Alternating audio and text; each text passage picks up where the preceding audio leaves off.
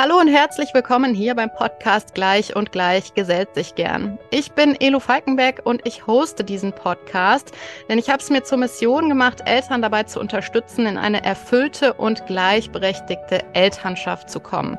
Da liegen nämlich auch heute noch ganz schön viele Steine im Weg.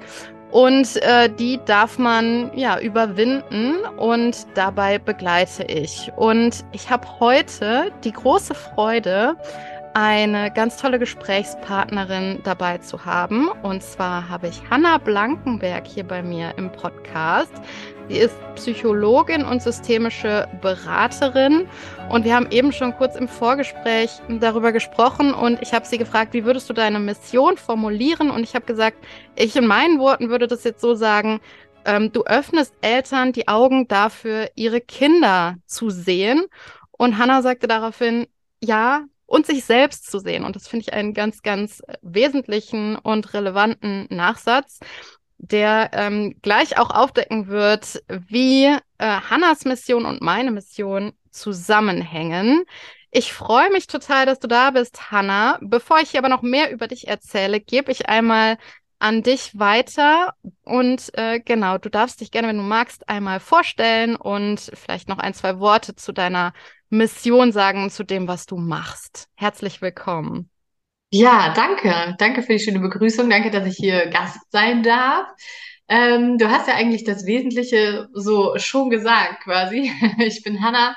Ich wohne mit meiner kleinen Familie in der Nähe von Frankfurt, habe eine Tochter, die ist mittlerweile fünf Jahre alt, Mann und einen Hund. Und ähm, genau, ich bin Psychologin und systemische Beraterin. Und jetzt kann man sich vielleicht fragen, hä, Psychologin, aber wenn ich jetzt auf Instagram mal scrolle, die macht so ganz viel Erziehungskontent und ähm, ich bin ja keine Pädagogin und mache trotzdem relativ viel Erziehungskontent, weil ich einfach irgendwann darauf gekommen bin, dass wir halt einfach als Menschen in unserer Kindheit geprägt werden und dass wirklich die Wurzeln für eine gesunde Psyche zu einem großen Teil äh, in der Kindheit liegen. Und dann dachte ich mir, okay, warum nicht direkt dort anfangen und den Eltern von heute ja ein bisschen Hilfestellung geben, wie die Kinder und die Erwachsenen von morgen gesünder, resilienter und äh, glücklicher vielleicht auch werden. Ja. Genau. Und ähm, du hast meine Mission eigentlich ganz gut zusammengefasst. Also ich helfe Eltern, ihre Kinder zu sehen und auch sich selbst zu sehen, also mit ihren eigenen ja, Themen, vielleicht sogar Verletzungen und ähm, genau. Super spannend. Was würdest du sagen, sind so Beispiele dafür, dass wenn jetzt ein Erwachsener vor dir sitzt und dir irgendwie was erzählt oder sich beklagt oder auch einen Leidensdruck äußert oder so, wo du dir direkt denkst, ja, das hat ziemlich sicher seinen Ursprung in der Kindheit. Hm, dann bremse ich mich meistens erstmal selbst. Weil als Systemikerin ähm, habe ich ja den Grundsatz, dass, also die, die systemische Beratung oder generell die Systemik beruht ja auf dem Konstruktivismus. Das heißt, äh, grob runtergebrochen, wir alle haben eine andere Lebensrealität. Ja, wir sehen die Welt alle anders. Also das, so wie du jetzt irgendwie den Baum siehst, ja, mit grünen Blättern und einem Stamm und so, ich sehe ihn vielleicht ganz anders. Also ich nehme andere Dinge wahr und so versuche ich auch, mich sofort zu bremsen, wenn ich so eine direkte Hypothese habe. So direkt so, ah, das liegt auf jeden Fall in der Kindheit. Ja. Ähm, da versuche ich auf jeden Fall, mich zurückzuhalten und mich immer auch zu fragen, was könnte denn auch sein? Aber klar gibt es so Sachen, wo man einfach schon die Hypothese aufstellen kann, hm, da ist wahrscheinlich zu einem frühen Zeitpunkt etwas ja, ich will nicht sagen verloren gegangen, sondern etwas vielleicht nicht so gewesen, wie man es als Kind gebraucht hätte. Und da geht es ja meistens um Strategien. Ja, also wenn ich jetzt ein Beispiel, einen Erwachsenen vor mir habe, der zum Beispiel, hm, ja, Schwierigkeiten hat, Wut zu empfinden oder in meinem Fall dann häufig Eltern, die wütende Kinder nicht ertragen können oder aushalten können, für die das Gefühl der Wut ganz schlimm ist, ja, und die dann sofort versuchen, das zu stoppen oder das Kind abzulenken oder ähm, so Sachen sagen wie, ähm, wenn du nicht ruhig bist, gehst, in dein Zimmer, gehst du in dein Zimmer, gehe ich in dein Zimmer, das wäre auch lustig. ähm, oder ja, hör sofort auf, wie auch immer, das ist jetzt nicht so schlimm und so weiter. Und da gucke ich dann schon hin, was war da vielleicht früher los? Ja, wie wurde denn früher mit der eigenen Wut umgegangen, wenn der, dieser Erwachsene, der heute vor mir sitzt, als Kind wütend war? Gab es dafür Strategien? Wurde der begleitet oder sie? Ja, wurde er oder sie vielleicht auch weggeschickt oder äh, mit Essen irgendwie abgelenkt oder mit Spielsachen abgelenkt oder mit was auch immer? Ja, also wie wurde damals quasi ja, wie wurde damals mit dem Gefühl der Wut umgegangen? Also es gibt schon so, ne, die, die Stellen, wo ich dann denke, okay, da sollte man auf jeden Fall noch einmal in die Kindheit gucken. Aber es ist jetzt auch nicht so, dass meine Klientinnen zu mir kommen und ich sage sofort, so, und jetzt gucken wir uns ihre Kindheit an. also das auch nicht. Du hast was total Wichtiges gesagt, finde ich, und das sage ich tatsächlich auch immer in meinen Programmen.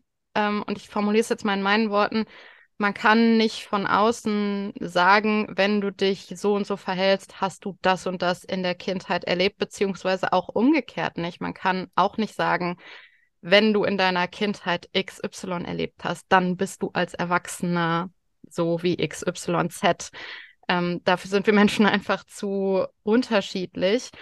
Und ähm, trotzdem habe ich gerade noch so den Gedanken gehabt, oder sagen wir mal umgekehrt, was ist der Grund dafür, dass du dich jetzt heute auf die, auf die Kinder fokussierst, beziehungsweise auch diesen, den kindlichen Anteil in den Erwachsenen, sage ich jetzt mal, der ja auch irgendwie noch, der uns ja mit durchs Leben begleitet. Ja, ja, dieser kindliche Anteil, weil, weil den du gerade beschreibst, ne, dieser kindliche Anteil, oder ich sage immer, wir haben ganz viele davon. Ja, also ähm, für die meisten ist ja heute sozusagen auch dank diverser Bestseller das, ähm, der Begriff das innere Kind irgendwie relativ geläufig. Aber das trifft's nicht ganz. Wir haben nicht das innere Kind, sondern wir haben theoretisch alle ganz, ganz viele innere Kinder. Weiß ich nicht, 20, 30, 50. Und damit sind ja all diese kindlichen Anteile gemeint. Und das sind alle Anteile, die quasi nicht die Begleitung erfahren haben, die sie gebraucht hätten, um zu reifen Erwachsenen zu werden oder zu reifen Erwachsenenanteilen heranzureifen. Ja, also da, wir sind ja als Kinder einfach und deswegen ist vielleicht so der Fokus auf die Kinder. Wir sind so sensibel, weil uns einfach so viele Strategien fehlen, ja, um mit gewissen Dingen umzugehen. Ja, und diese Strategien müssen wir durch Co-Regulation, also durch die Regulation, durch die Begleitung unserer nächsten Bezugspersonen erfahren. Ja, wir müssen lernen, ach guck mal, das kann ich mit der Wut machen. Ja, ich spüre die Wut, also wenn wir jetzt beim Beispiel Wut bleiben, ich spüre die Wut, ja, da kocht was in mir hoch, das muss raus, ich muss vielleicht stampfen oder schreien und aha, so kann ich das also machen, ohne zum Beispiel jemand anderem weh zu tun oder Gegenstände kaputt zu machen. Ja, ich könnte atmen, ich könnte das wirklich rauslassen, stampfen, die Fäuste ballen, ne? Ähm, und wenn wir das halt nicht erfahren haben, dann bleibt dieser Anteil in uns quasi Kind. Ja, oder beziehungsweise auf dem Stand der kindlichen Strategien, die wir als Kinder hatten. Und dann sind wir vielleicht als Erwachsene noch so trotzig, ja, oder ähm, egoistisch, ja, weil Kinder sind ja kleine Egoisten und das aus Natur, äh, von Natur aus. Und vielleicht sind wir dann als Erwachsene immer noch so, weil wir einfach nicht gelernt haben, wie es funktionieren kann. Und ja, jetzt habe ich so ein bisschen den Anschlusspunkt verloren an deine Frage, glaube ich. Das, äh, das beantwortet meine Frage total, was die Gründe dafür waren, dass du bei den, bei den Kindern ansetzt, weil Kinder einfach lernen dürfen, ähm, ja, da zu reifen und sich zu entwickeln in ja, diversen Bereichen, auch mit den ganzen verschiedenen Emotionen, die es gibt. Ich habe mich nur direkt gefragt, ähm, wenn ich als Elternteil oder als Elternpaar mein Kind co-regulieren oder begleiten möchte und mein Kind äh, befähigen möchte, und befähigen ist das ja in meinen Augen, befähigen möchte, da bestimmte Strategien zu entwickeln, mit Wut, mit, mit starken Emotionen, aber auch mit herausfordernden Situationen umzugehen, muss ich dafür nicht erstmal selber diese Reife entwickeln? Und ist es nicht in unserer Generation, sage ich jetzt mal, auch wenn das schwer zu greifen ist, haben wir da nicht so ein bisschen das Popokärtchen, weil wir selber gar nicht so groß geworden sind? Ja, absolut, absolut.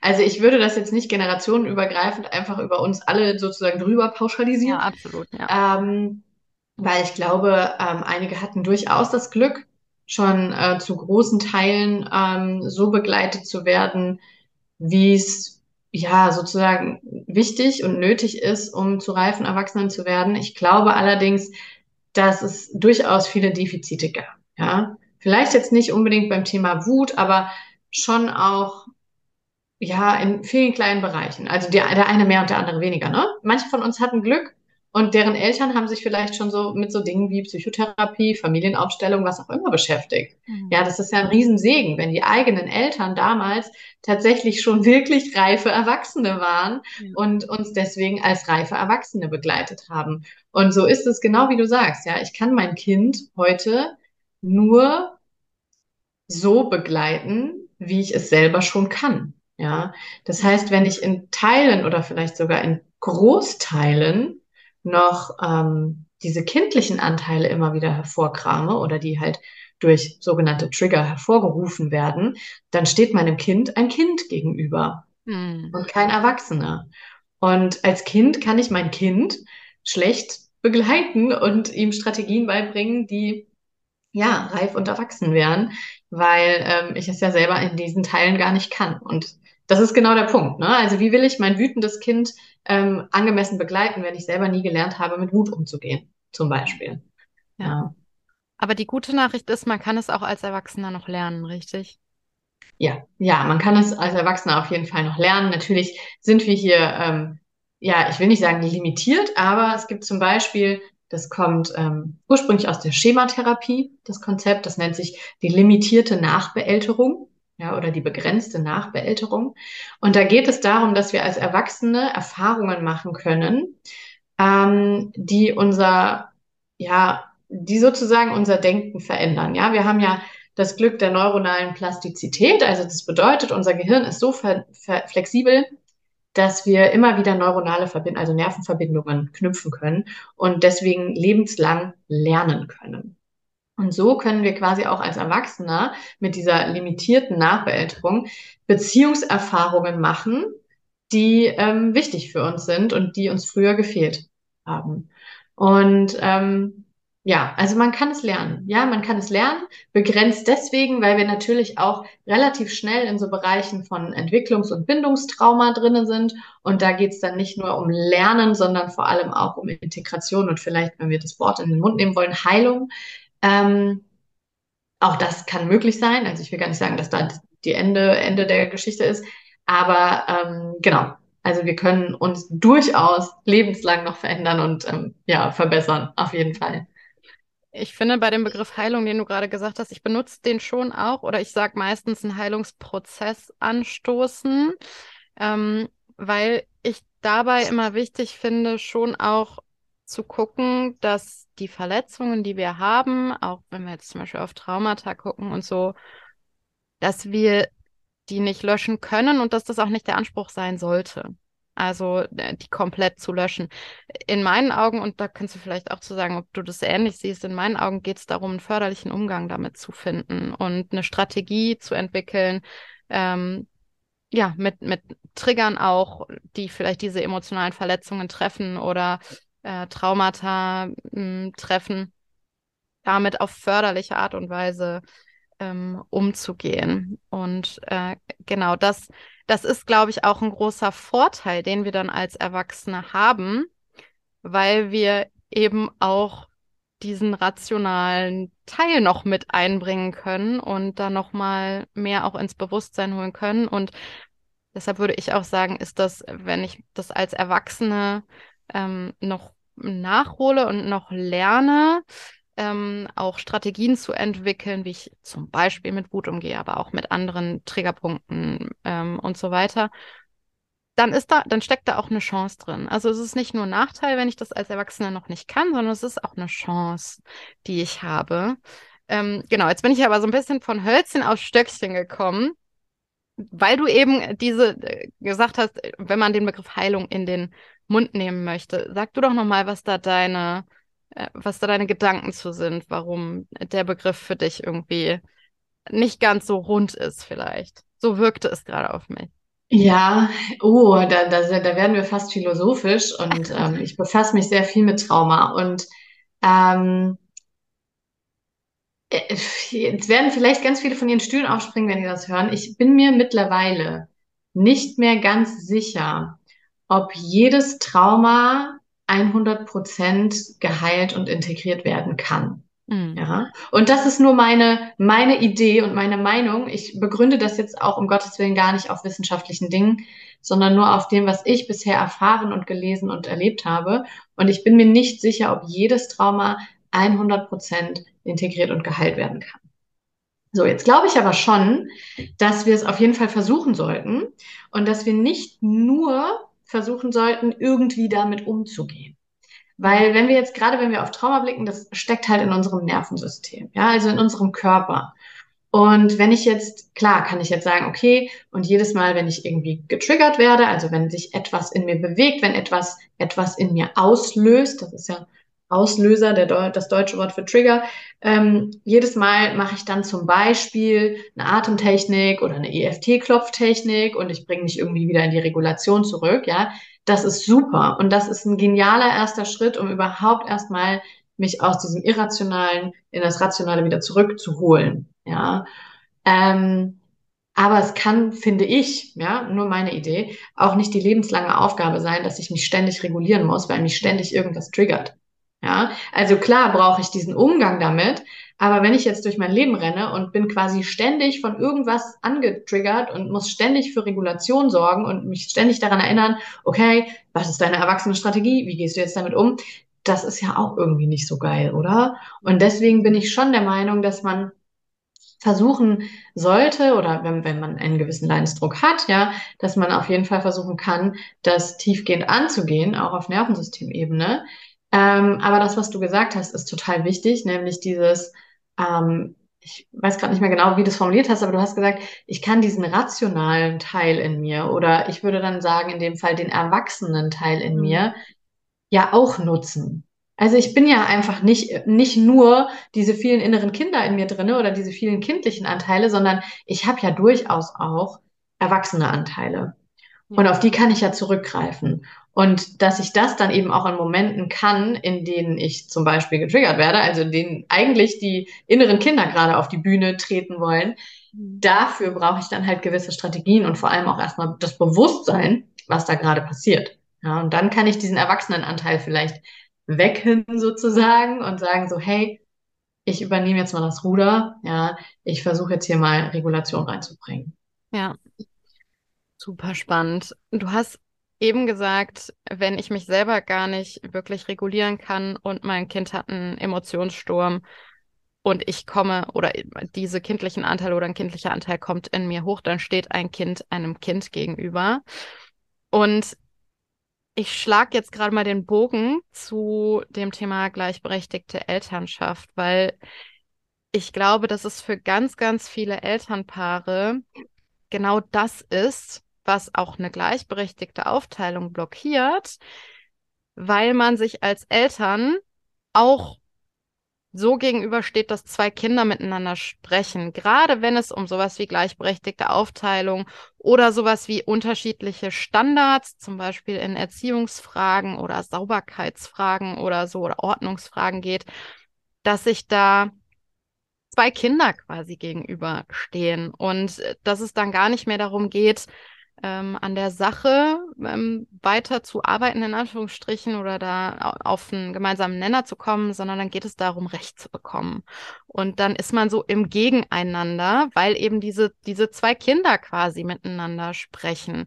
Und auch da wieder, und, und da versuche ich gerade so ein bisschen das Bild zu vergrößern, auch da, wenn wir diese, das Familiensystem betrachten, wir haben dann das Elternpaar, das sich sagen wir mal im Akutfall, als zwei Kinder so äh, gegenübersteht und dann das tatsächliche Kind ähm, und, und da eigentlich Korregulation braucht. Also das macht es einfach so, so sehr herausfordernd auf der einen Seite und auf der anderen Seite, finde ich, erklärt es aber auch wahnsinnig viel. Hast du da in deinen Begleitungen oder in deinen Coachings so Erfahrungen gemacht, dass genau das hochkommt, dass man so denkt, ja, okay, da, da steht ihr euch als Elternpaare oder als Elternteile, steht ihr euch gerade nicht als zwei Erwachsene gegenüber, sondern da sprechen gerade eure zwei Kinder, eure zwei inneren Kinder, wenn, wenn man es jetzt mal so mit diesen Worten sagen will. Hast du da Erfahrungen? Ja, auf jeden Fall. Ja. Du kannst eigentlich, sage ich immer, das, was, was ich über Kinder sage und was ich über die Kommunikation Erwachsener zu Kind sage, ja, also solche Dinge wie Gleichwürdigkeit, auf Augenhöhe, gewaltfrei kommunizieren, ja, indem ich sage, pass auf, das ist meine Grenze, das möchte ich nicht, das ist mein Bedürfnis, ich würde mir wünschen das und so weiter. Also all das, was ich quasi Eltern sage, wie sie mit ihren Kindern sprechen sollten, kannst du eins zu eins auf den Partner oder die Partnerin übertragen. Mhm. Oder auch, wenn du es noch weiterfassen willst, auf Freundinnen und Freunde, eigene Eltern, äh, Kolleginnen, Kollegen, Chefs, was auch immer, ja. Ähm, weil genau das ist ja der Punkt, ne? Ich kommuniziere gar nicht immer mit einem Erwachsenen, sondern manchmal kommuniziere ich da mit kindlichen Anteilen. Und ähm, ja, und genau das ist quasi die Herausforderung. Also ich habe das häufig tatsächlich, vor allem wenn es ums Thema Uneinigkeit in der Erziehung geht. Ja, also wenn es dann darum geht, weiß ich nicht, zum Beispiel der Partner äh, möchte, dass ähm, das Kind am Tisch sitzen bleibt und den Teller auf isst. Ja, und ich habe für mich aber beschlossen, nein, das ist nicht förderlich und Kinder müssen den Teller nicht aufessen oder was auch immer. Kannst du jetzt alles ausdenken, ins Zimmer schicken als Strafe, Strafe sitzen, Strafe, keine Ahnung, irgendwas Strafe. ähm, und dann sind wir oft an so Punkten, wo sich Eltern gerne mal an einem Thema aufhängen, sozusagen, ja, und sagen, ja, aber der Partner macht das immer und immer und immer so. Und ich sage häufig, da sind wir aber nicht mehr beim Erziehungsthema gerade. Da sind wir bei einem anderen Thema. Da sind wir bei einem Thema, das betrifft eure Beziehung, ja. Und dann habe ich natürlich die Schwierigkeit, dass ich darauf angewiesen bin, dass die Eltern an sich arbeiten sozusagen. Also die Eltern versuchen, zu reifen Erwachsenen zu werden, nachträglich. Ja, damit sie eben erwachsen miteinander kommunizieren können und nicht diese kindlichen und die Ego-Anteile und so weiter im Vordergrund sind. Du hast ja gesagt, ne, das ist dann wie so ein, da geht's dann nur noch ums Recht haben. Und ähm, ja, also wenn wir in so einem Machtkampf sind, und das ist egal, ob wir in einem Machtkampf mit einem Kind sind oder in einem Machtkampf mit unserer Partnerin oder unserem Partner sind, dann geht es immer nur darum, dass wir möglichst Macht zurückgewinnen und Kontrolle wieder zurückgewinnen. Ja? Da geht es selten um die Sache, sondern darum, dass wir uns sicher fühlen, weil wir jetzt wieder der Mächtigere oder ne, wie auch immer der Gewinner sind. Und das ist ja schade, weil das macht halt ganz viel kaputt. Ja, und ich glaube, gerade weil du den Begriff Macht benutzt hast, ich glaube, in vielen Eltern steckt auch einfach noch aus der eigenen Prägung so drin, ich muss mich gegen mein Kind durchsetzen. Und das können wir jetzt auf das Kind beziehen, aber auch genauso auf einen Partner oder Partnerin. So dieses Gefühl, das hört man ja auch an so Aussagen wie, ich lasse mir doch von dir nicht auf der Nase rumtanzen und ich lasse mich nicht schikanieren von dir. Da steckt ja auch sowas hinter, die Angst, die Kontrolle abgegeben zu haben oder abgenommen bekommen zu haben und sich die wieder zurückholen zu müssen. Und ich möchte nur auch einmal betonen oder sagen, dass ich auch glaube, dass das einfach, das ist so anstrengend und das ist so auch so schmerzhaft. Auch, also sei es jetzt im, im, im Kampf oder wenn man das Gefühl hat, man muss kämpfen gegen das eigene Kind ähm, oder auch gegen Partner oder Partnerin. Es ist so anstrengend und ja, äh, hast du da noch irgendwie eine gute Möglichkeit oder einen guten Tipp, wie man da milde mit sich selber sein kann und so ein Stück weit die inneren Kindanteile von sich selber so in den Arm nehmen darf und sagen kann, so, es ist, es ist alles gut, ich beschütze dich, ich bin hier für dich. Und das, das im ersten Schritt natürlich für sich zu machen, aber das dann auch aufs eigene Kind bezogen, da in, eine, in, in einen Prozess, in einen fortschrittlichen Prozess zu kommen und dann im weiteren Schritt vielleicht auch mit Partner oder Partnerin. Hast du da irgendwie ein paar gute mhm. Tipps oder erste Schritte, die man da gehen kann? Ja, oh ja, also dieses Thema sich selbst quasi nachbeeltern oder dieses innere Kind in mir oder diese vielen inneren Kinder in den Arm zu nehmen und an die Hand zu nehmen, das ist, ähm, ja, das ist riesig. Ich würde das gerade nochmal zurückstellen, weil was du auch gesagt hast, was ich total wichtig finde, diese Milde mit mir selbst aber auch die Milde mit meinem Gegenüber. Und auch da ist es wieder egal, ob es Partner oder Kind ist, sondern das kommt so ein bisschen auch aus dem, oder das ist ein Teil des systemischen Ansatz, Ansatzes. Ich unterstelle jedem einen guten Grund. mhm. für sein, für sein Handeln und sein Verhalten. Ja. Und ich unterstelle jedem die bestmöglichen Absichten, auch wenn diese Absichten für sich selbst sind. Ja. Das heißt, ich unterstelle einfach mal meinem Partner oder meiner Partnerin oder meinem Kind, dass all das, was er sie tut, mit den bestmöglichen Absichten passiert. Ja. ja? Und ähm, das fängt damit an, dass ich dann meinem Kind zum Beispiel unterstelle, dass es mich gar nicht ärgern möchte, sondern wenn es sagt, ich will aber keine Zähne putzen, sondern dass es einfach für sich ist. Also nicht gegen mich, sondern für sich. Und das Gleiche kann ich mit meinem Partner machen. Wenn ich jetzt, keine Ahnung, irgendein Klassiker-Thema, sag mir eins, was weiß ich, die Wäsche fliegt rum oder ähm, irgendwie Unordnung, wo man sich nicht einig ist oder keine Ahnung. Geschirr ja, auf der Spülmaschine. Geschirr auf der Spülmaschine, wundervolles Beispiel, bringe ich auch immer wieder. So, Geschirr auf der Spülmaschine. Und jetzt könnte ich, ich komme in die Küche rein und sehe schon wieder, da steht Geschirr auf der Spülmaschine. Jetzt kann ich natürlich direkt auf 180 hochfahren und kann sagen, boah, und schon wieder, und ich habe es ja schon hundertmal gesagt, und warum kapierst du es nicht, warum machst du es nicht einfach und so weiter. Und ich könnte ganz kurz innehalten stattdessen und könnte mich fragen, was könnte auch sein? Also ich finde, das ist so ein ganz, ganz toller Satz oder eine ganz tolle Frage, die man sich manchmal einfach selber stellen kann. Was könnte auch sein? Weil, und das hatten wir am Anfang, ein ganz kurzer Sprung an den Anfang zurück, dieses, ich habe manchmal eine Idee davon, wie etwas sein könnte, ja, und bin dann sehr festgefahren da drinne. So muss es sein, weil das ist gerade meine Vorstellung. Und dann vergesse ich aber die hundert anderen Perspektiven, die es auch noch geben könnte zu dem Thema. Und allein das, so ein Perspektivwechsel, kann manchmal schon helfen, mich in diese Milde reinzuholen. Ja. Da, da kann ich ein ganz kurzes Beispiel zu nennen, weil ich habe das nämlich auch schon ganz oft mit meinem äh, Partner erlebt, dass so meine erste Reaktion, mein erster Impuls war, boah, und schon wieder ist das so und schon, ich habe es doch schon hundertmal gesagt so. Und wir haben ein paar Situationen schon gehabt, wo ich dann mich erstmal zurückgenommen habe und gefragt habe, so, du, da steht jetzt irgendwie beispielsweise, ne, steht jetzt doch schon wieder das Geschirr auf der Spülmaschine. Was, was war denn da los?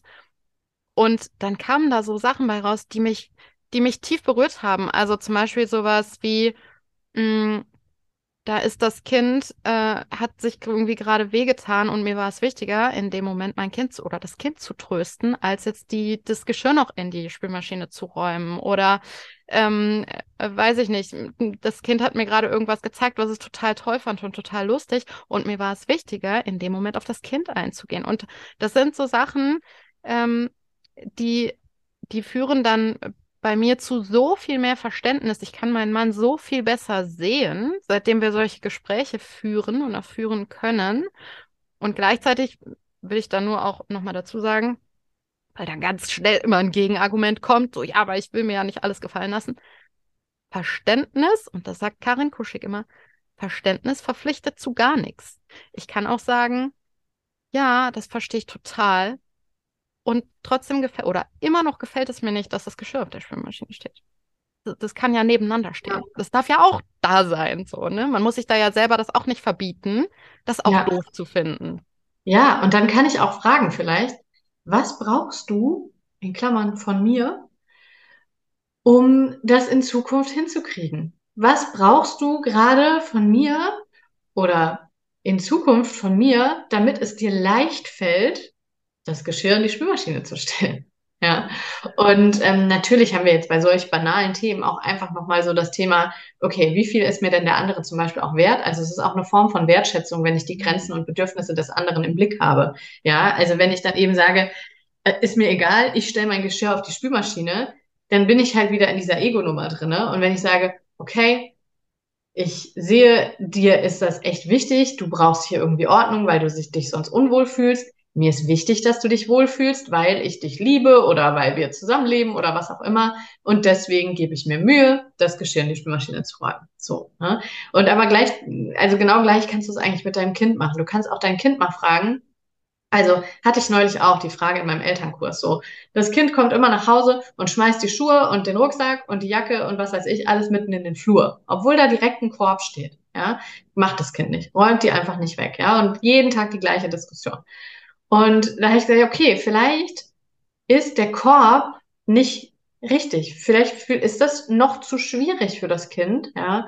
versuch dich mal in das Verständnis reinzuholen, ja. Also zum einen in dieses, das Kind kommt nach Hause, hat echt einen anstrengenden Tag gehabt, ja, ist total fertig, Regulationskapazitäten am Ende, Kooperationskapazitäten am Ende, ja, Bindungstank leer und so weiter. Wir kennen das auch manchmal, ja. Also wenn ich von einem langen Arbeitstag nach Hause komme, ich schmeiß meine Sachen auch irgendwie dahin, ja, und reiß die Briefe auf, ja, und die gekommen sind und leg die auf den Tisch, räume die nicht in die Ablage und schmeiß auch nicht das Altpapier direkt weg, weil ich einfach keine, keine Ressourcen mehr habe. So, so geht's unseren Kindern auch. Und dann kann ich fragen, also ich kann das erstmal, wie du auch gerade gesagt hast, ne, wertfrei beschreiben. So, ich sehe, hier liegt ein Rucksack im Flur und Schuhe im Flur, ja. Ich weiß auch, dass wir besprochen haben, dass es mir wichtig ist, dass die Sachen weggeräumt werden. Was brauchst du von mir, damit dir das leicht fällt? Damit es dir leicht fällt, die Sachen jedes Mal, wenn du nach Hause kommst, in Ordnung zu räumen. Und das muss ja nicht meine Ordnung sein. Ja, das kann ja für das Kind auch bedeuten, ich schieb die irgendwo drunter, wo man die nicht mehr sieht, aber ich die morgen wieder finde oder so. Ja, also vielleicht hat das Kind eine andere Idee davon, wie es mein Bedürfnis nach im Flur fällt niemand über Sachen drüber erfüllen könnte. Ja, also klar, jetzt kommt es auf das Alter des Kindes an, aber manchmal kommen da super Ideen. Und da darf ich dann kreativ werden und mich auch auf die Ideen meines Kindes einlassen und sagen, ah ja, okay, du möchtest die Jacke also am liebsten weiß ich nicht, an einen eigenen Haken hängen, dann baue ich dir einen eigenen Haken da rein. Oder du möchtest sie lieber in eine Kiste stopfen. Okay, komm hier, Kallax-Regal, stopfen wir die Jacke in eine Kiste. Ja, ja, ja, voll gut. Ich weiß gerade nicht, wir waren, glaube ich, so ein bisschen von den Strategien abgekommen, ne? Von den Strategien, die man machen kann, um äh, sich da in so einen, äh, ja, in, in, so einen Prozess aufzumachen. Oder erste ja. Schritte. Ja, stimmt. Die, die Strategie für mehr Verständnis war, was könnte auch sein. Ah, genau. ja, ja, genau, mhm. richtig. Genau, da kamen wir, da kamen wir. Ja. Super, genau. Hast, hast du noch eine Strategie oder war das, also war das das, was du sagst? Ja, ja, ja, auf jeden Fall. Also generell erstmal sich zu fragen, ne, also dieses, was könnte auch sein, kann ich mir, kann ich mich einfach immer fragen, einfach um eine andere Perspektive reinzuholen, um mich zu fragen, ja, ne, also um einfach mich mal rauszukicken aus diesem festgefahrenen, ah, so und so ist das und der oder die will mich auf jeden Fall ärgern oder hat auf jeden Fall wieder nicht dran gedacht, weil ich ihm nicht wichtig bin oder so, ne? Und dann sind wir ja, habe ich es gerade schon so ein bisschen durchblicken lassen, weil ich ihm nicht wichtig bin, ja, oder weil ich meinem Kind völlig egal bin oder was weiß ich, dann sind wir in diesen kindlichen Anteilen plötzlich wieder drin. Ja, dieses, ich wurde vielleicht nicht richtig gesehen, ja, ich konnte vielleicht nie meinen Eltern irgendwas recht machen, musste mich immer anstrengen und wurde trotzdem nicht gesehen. Ähm, ne, also solche, solche Sachen. Und wenn ich sowas dann vielleicht weiß, also ich sage immer, wir brauchen vor Verständnis steht noch Wissen. Wissen schafft Verständnis, Verständnis schafft Mitgefühl. Ja. Ähm, also ich muss erstmal wissen, was geht denn da gerade in mir ab? So, und wenn ich dann merke, puh, krass, das tut gerade weh, ja. Äh, ich fühle mich hier wie ähm, ja eine Putzkraft, ja, äh, eine nicht wertgeschätzte und nicht bezahlte Putzkraft, ja, die einfach ständig nur jedem alles hinterherräumt, Geschirr in die Spüle, Schuhe aus dem Flur weg, ja, und jeder denkt, das ist selbstverständlich und so weiter. Ich fühle mich vielleicht wie eine Putzmaschine, also auch noch objektifiziert, also gar nicht mehr wie ein Mensch, sondern wie eine Maschine, die hier zu funktionieren hat. Ja, und dann sind wir da in diesem Thema nicht wertgeschätzt, nicht gesehen. Und dann kann ich mich fragen, war das schon mal irgendwann so in meinem Leben? Ja, habe ich mich schon mal irgendwo irgendwann nicht gesehen und nicht wertgeschätzt gefühlt? Vielleicht gar nicht als Mensch gefühlt, ja, sondern einfach als Ding, als Sache. Und ähm, dann kann ich gucken, was ich damit mache. Erstmal die Gefühle vor allem zulassen. Ja, wenn ich mich traurig fühle oder wütend fühle, deswegen ähm, mir das mal angucken und erstmal fühlen, was ist denn da überhaupt da? Ja, also wir sind ja alle heute relativ weit entfernt von unserer ähm, Mind-Body, wollte ich sagen, also Körper, Körper-Geist-Verbindung. Ja, wir sind sehr schnell im Geist und sehr wenig im Körper. Aber ich kann dann einfach mal gucken, wie fühlt sich das denn gerade an für mich, dass mhm ja, dass ich mich fühle wie eine Putzmaschine zum Beispiel. Ja, wo kommt das denn her und was mache ich denn jetzt damit? Und dieses, was mache ich jetzt damit, wäre das, was du sagst, ne? Diese inneren Anteile mal an die Hand nehmen und zu sagen, okay, pass mal auf. Wo kannst du, wo bekommst du denn heute schon Wertschätzung? Auch da wieder, was könnte auch sein? Wer würde das noch so sehen, dass du einfach nur die Putzmaschine hier bist? Ja, wer würde das anders sehen? Also was gibt's für Beweise dafür oder Indizien, dass es wirklich so ist? Was gibt's für Gegen, äh, Gegenargumente? Und ja, dann kann ich mich auch da ins Mitgefühl begeben und sagen, okay, blöd gelaufen, Hannah, ja, irgendwo ist dir da was abhanden gekommen oder hat dir da was gefehlt und deswegen wird da heute so eine Stimme in dir laut, die sagt, nee, ich will hier nicht die Putzmaschine sein und die deswegen ausflippt, wenn alle Leute irgendwie hier alles rumliegen lassen. Ja. ja. Also du hast drei super äh, spannende und wichtige Strategien genannt. Zum einen, sich die Frage zu stellen, was könnte noch sein? Was könnte noch der Grund dafür sein, das Verhalten, dass ich Verhalten XY wahrgenommen habe? Das zweite ist, sich mal selber zu beobachten und zu gucken, was geht denn da gerade in mir ab? Was denke ich denn über mich? Weil das sage ich nämlich auch ganz oft. Mh, mm, andere Menschen können uns eigentlich nur da verletzen bei den Dingen, die wir tief in uns drin selber über uns glauben. Also sowas wie, ich bin nicht wichtig, ich bin eine Putzmaschine, ich bin nicht liebenswert, ich bin ohnmächtig, hilflos, wie auch immer. Und dann, das Dritte, was du gesagt hast, ist dann mal zu gucken und zu fühlen, wo fühlst du das? Und ich weiß, viele Menschen finden das erstmal ein bisschen komisch, diese Frage, wo fühlst du das? Zumindest kriege ich dann immer so. Klassische Therapeutenfrage, ne? wo fühlst du das? wo, wo in deinem Körper, ja. Genau, und gleichzeitig glaube ich auch, dass wir das viel zu sehr vernachlässigen. Äh, wir können sehr viel mit unserem Verstand lösen und bearbeiten. Unser Verstand ist super. Und gleichzeitig ist unser Körper auch super und der kann uns oft, oft auch schon ganz, ganz viele Hinweise geben und ganz viel, äh, ja, ganz viel leiten, wenn wir ihn lassen. Mhm. Ähm, und da mal zu gucken, äh, wo, wo geht da was gerade in dir ab? Und wir haben ja auch so Ausdrücke, die sind ja nicht umsonst da, sowas wie, das schnürt mir die Kehle zu, da dreht sich mir der Magen um oder ein beklemmendes Gefühl äh, auf der Brust oder in der Brust. Das sind ja Sachen, die kommen ja irgendwo her. Mhm. Ähm, und, äh, und da mal zu gucken und dann Schritt für Schritt dann dahin zu gehen, dass man die inneren Kindanteile an die Hand nimmt. Ja, ja, ja. Und auch weil du das gerade gesagt hast, ne, das ist auch wichtig, äh, so körperliches und so. Ich würde sogar sagen, das ist wichtiger. Weil dieses mit dem Verstand, das haben wir alle gelernt. Und wenn wir jetzt aber wirklich mal so klassisch ähm, in die Hirnphysiologie und so eintauchen, 95 Prozent dessen, was wir so erleben, fühlen und so weiter, ist unbewusst. Ja. Ja. Und fünf Prozent, also unser Verstand, unser Bewusstsein, unsere Ratio, machen tatsächlich nur fünf Prozent aus. Also das ist wie ähnlich, also ich weiß jetzt gar nicht genau tatsächlich, wie die Verteilung bei einem Eisberg ist, aber das ist so ein schönes Modell. Hm. Ein Siebtel, 5 Prozent. Mhm. Ja, okay, dann ist es nicht ganz so, aber auf jeden Fall, also dann ist es sogar noch krasser mit dem Verstand, aber auf jeden Fall 5 Prozent sind irgendwie hier über der Wasseroberfläche und 95 Prozent sind unten drunter. Ja, das heißt, wenn wir jetzt mal überlegen, oder auch wie bei einem Segelboot, ja, der Wind pustet oben gegen diese Spitze des Eisbergs, kann den auch bewegen, aber die Richtung, das Ruder liegt unter Wasser. Ja, die Richtung bestimmt der Teil, der unbewusst ist. Und deswegen ist das so wichtig, auch mit diesem, wo fühlst du das im Körper? Auch wenn das erstmal so, hä?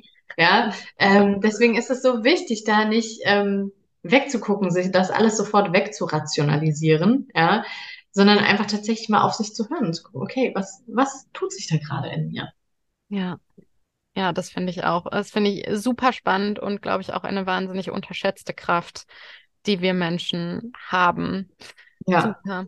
Gibt es noch einen letzten Tipp, den du mit uns teilen magst, was so diesen Weg angeht von, ich bin vielleicht gerade selber noch nicht so emotional gereift, wie ich das gerne wäre, ähm, und würde mein Kind gerne auch dahingehend ähm, ja, anders begleiten, hinzu, ich kann wirklich mein Kind koregulieren und auch da nicht den Anspruch, dass das immer zu 100 Prozent klappt. Wir sind alle Menschen. Das, äh, das dürfen wir auch an der Stelle mal sagen.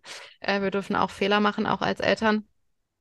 Ähm, aber was, was würdest du sagen, ist da so ein, ja, so ein ganz heißer Tipp oder so ein, ja, so ein, so eine, so ein Hilfsmittel vielleicht, was man auch relativ schnell im Alltag irgendwie unterkriegen kann? Auf diesem ähm, Ja, krass, ein heißer Tipp. Hin zu so einer besseren Koregulation. Ja, ähm, schwierig. Also wenn du jetzt konkret auf Koregulation gehst, Koregulation funktioniert, also ne, das ist Nervensystemebene und unsere Nervensysteme kommunizieren ständig miteinander, weil wir einfach Menschen sind und Menschen Gruppentiere sind und in Verbindung zu anderen leben. Das heißt, selbst wenn ich in mein Handy gucke und irgendwie Instagram Stories schaue, kommuniziert mein Nervensystem mit dem, was ich da sehe, ja, und was ich da wahrnehme von meinem Gegenüber. Der kann mich unruhig machen, der kann mich total ruhig machen. Das kennen wir vielleicht auch von irgendwelchen ähm, geführten gehörten Audio-Meditationen oder so. Ja, das kann ich mir auch nicht von jedem Menschen anhören. Bei manchen werde ich eher nervös. Ähm, ja, und bei Koregulation ist es so, wenn ich ein dysreguliertes Nervensystem habe, ja, also zum Beispiel momentan, weil ich selber auf 180 bin, weil mein Kind im Supermarkt gerade brüllt, dann kann ich mein Kind kaum bis gar nicht koregulieren weil mein Nervensystem, dem Nervensystem meines Kindes signalisiert, Achtung, Achtung, hier ist Gefahr, reg dich bitte auf, weil hier geht es gerade um Kämpfen oder Flüchten. Das heißt, ich brauche echte Koregulation, also echte Selbstregulation. Ja, nur wenn ich wirklich selbst reguliert und ruhig bin, kann ich Koregulation übernehmen. Und der heißeste Tipp, den ich da tatsächlich geben kann, und ich weiß, dass das ein Riesenthema ist und längst kein individuelles, sondern auch vor allem ein gesellschaftliches Problem ist, Ressourcen zu identifizieren und auszubauen. Weil wie will ich denn reguliert sein, selbst entspannt sein, wenn ich ständig im Stress bin, auf dem Zahnfleisch gehe, weil ich Job, Haushalt, Kinder, Haustiere, was auch immer alles wuppen muss alleine. Ja, oder selbst nicht alleine, sondern als Kleinfamilie, in der die meisten von uns ja heute leben, ja, selbst das ist eigentlich schon überfordernd und damit meine ich unsere Strategien, die einfach überfordert sind. Und deswegen, ähm, so blöd das auch klingt, ne? Und so banal und abgedroschen, Selbstfürsorge und Ressourcen sind der allererste Schritt, bevor ich selbst reguliert sein kann und dann im letzten Schritt co-regulieren kann. Ja. Ach, das finde ich wahnsinnig spannend und was, oh, da könnten wir auch schon wieder eine halbe Stunde, glaube ich, drüber sprechen. was ich nur gerade gedacht habe, ich habe mir gerade diese Situation im Supermarkt vorgestellt und ich habe es selber wirklich äh, sehr oft schon erlebt mit äh, Emotionssturm im Supermarkt.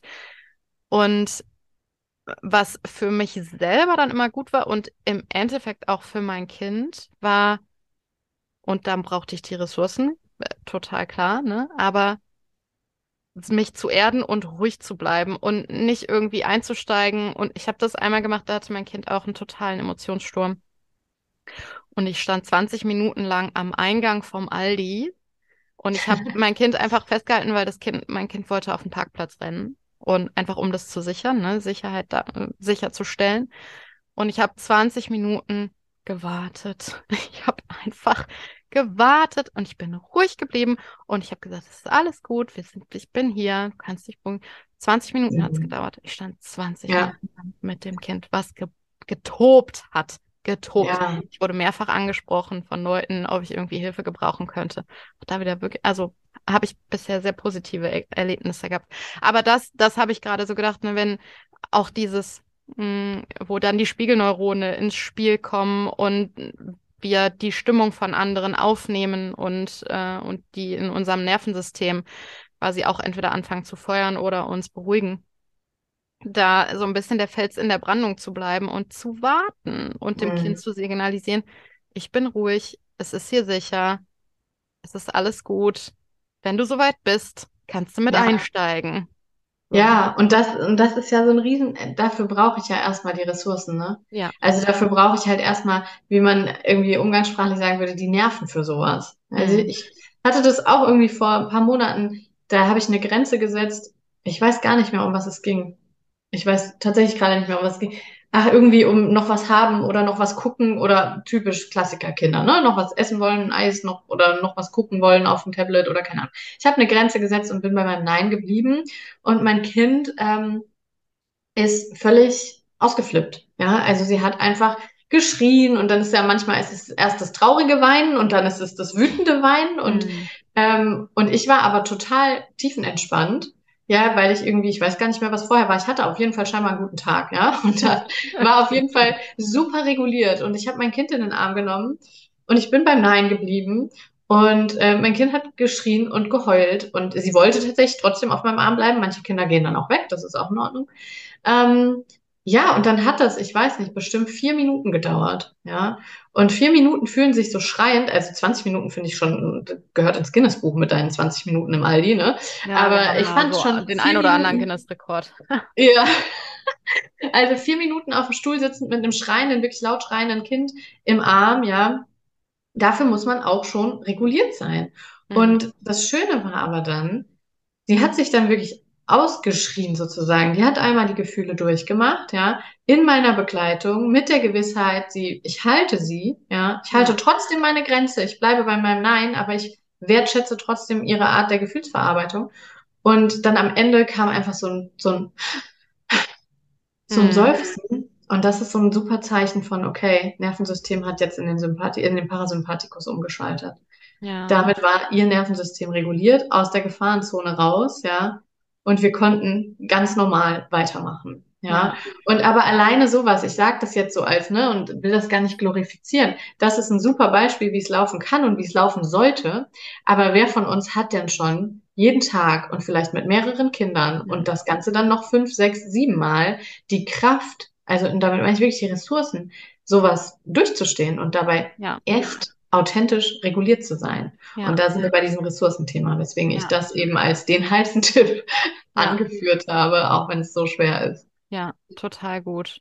Und auch da glaube ich, also ne, das will ich dann auch nochmal klarstellen an der Stelle, das läuft auch nicht jedes Mal so bei uns. Das ist tatsächlich eine Frage, wie viele Ressourcen mein Mann und ich gerade noch übrig haben und wie viel schon am Tag vorher passiert ist und so. Also das nur, um das klarzustellen, dass das Ja. nicht immer und zu jeder Situation so läuft. Genau. Ich danke dir von Herzen, Hanna. Ich glaube, wir könnten noch stundenlang weiter quatschen. Es ist so interessant und so spannend, mit dir zu sprechen und ähm, mich ja da mit dir drüber auszutauschen. Ich danke dir von Herzen dafür, dass du dir die Zeit genommen hast und hier bei mir in den Podcast gekommen bist und wir Sehr, sehr hier gerne. die Parallelen aufgedeckt haben zur Beziehung zwischen Elternteil und Kind und zwei Elternteilen untereinander. Wahnsinnig spannend. Ich danke dir von Herzen. Danke, dass du hier warst. Sehr, sehr gerne.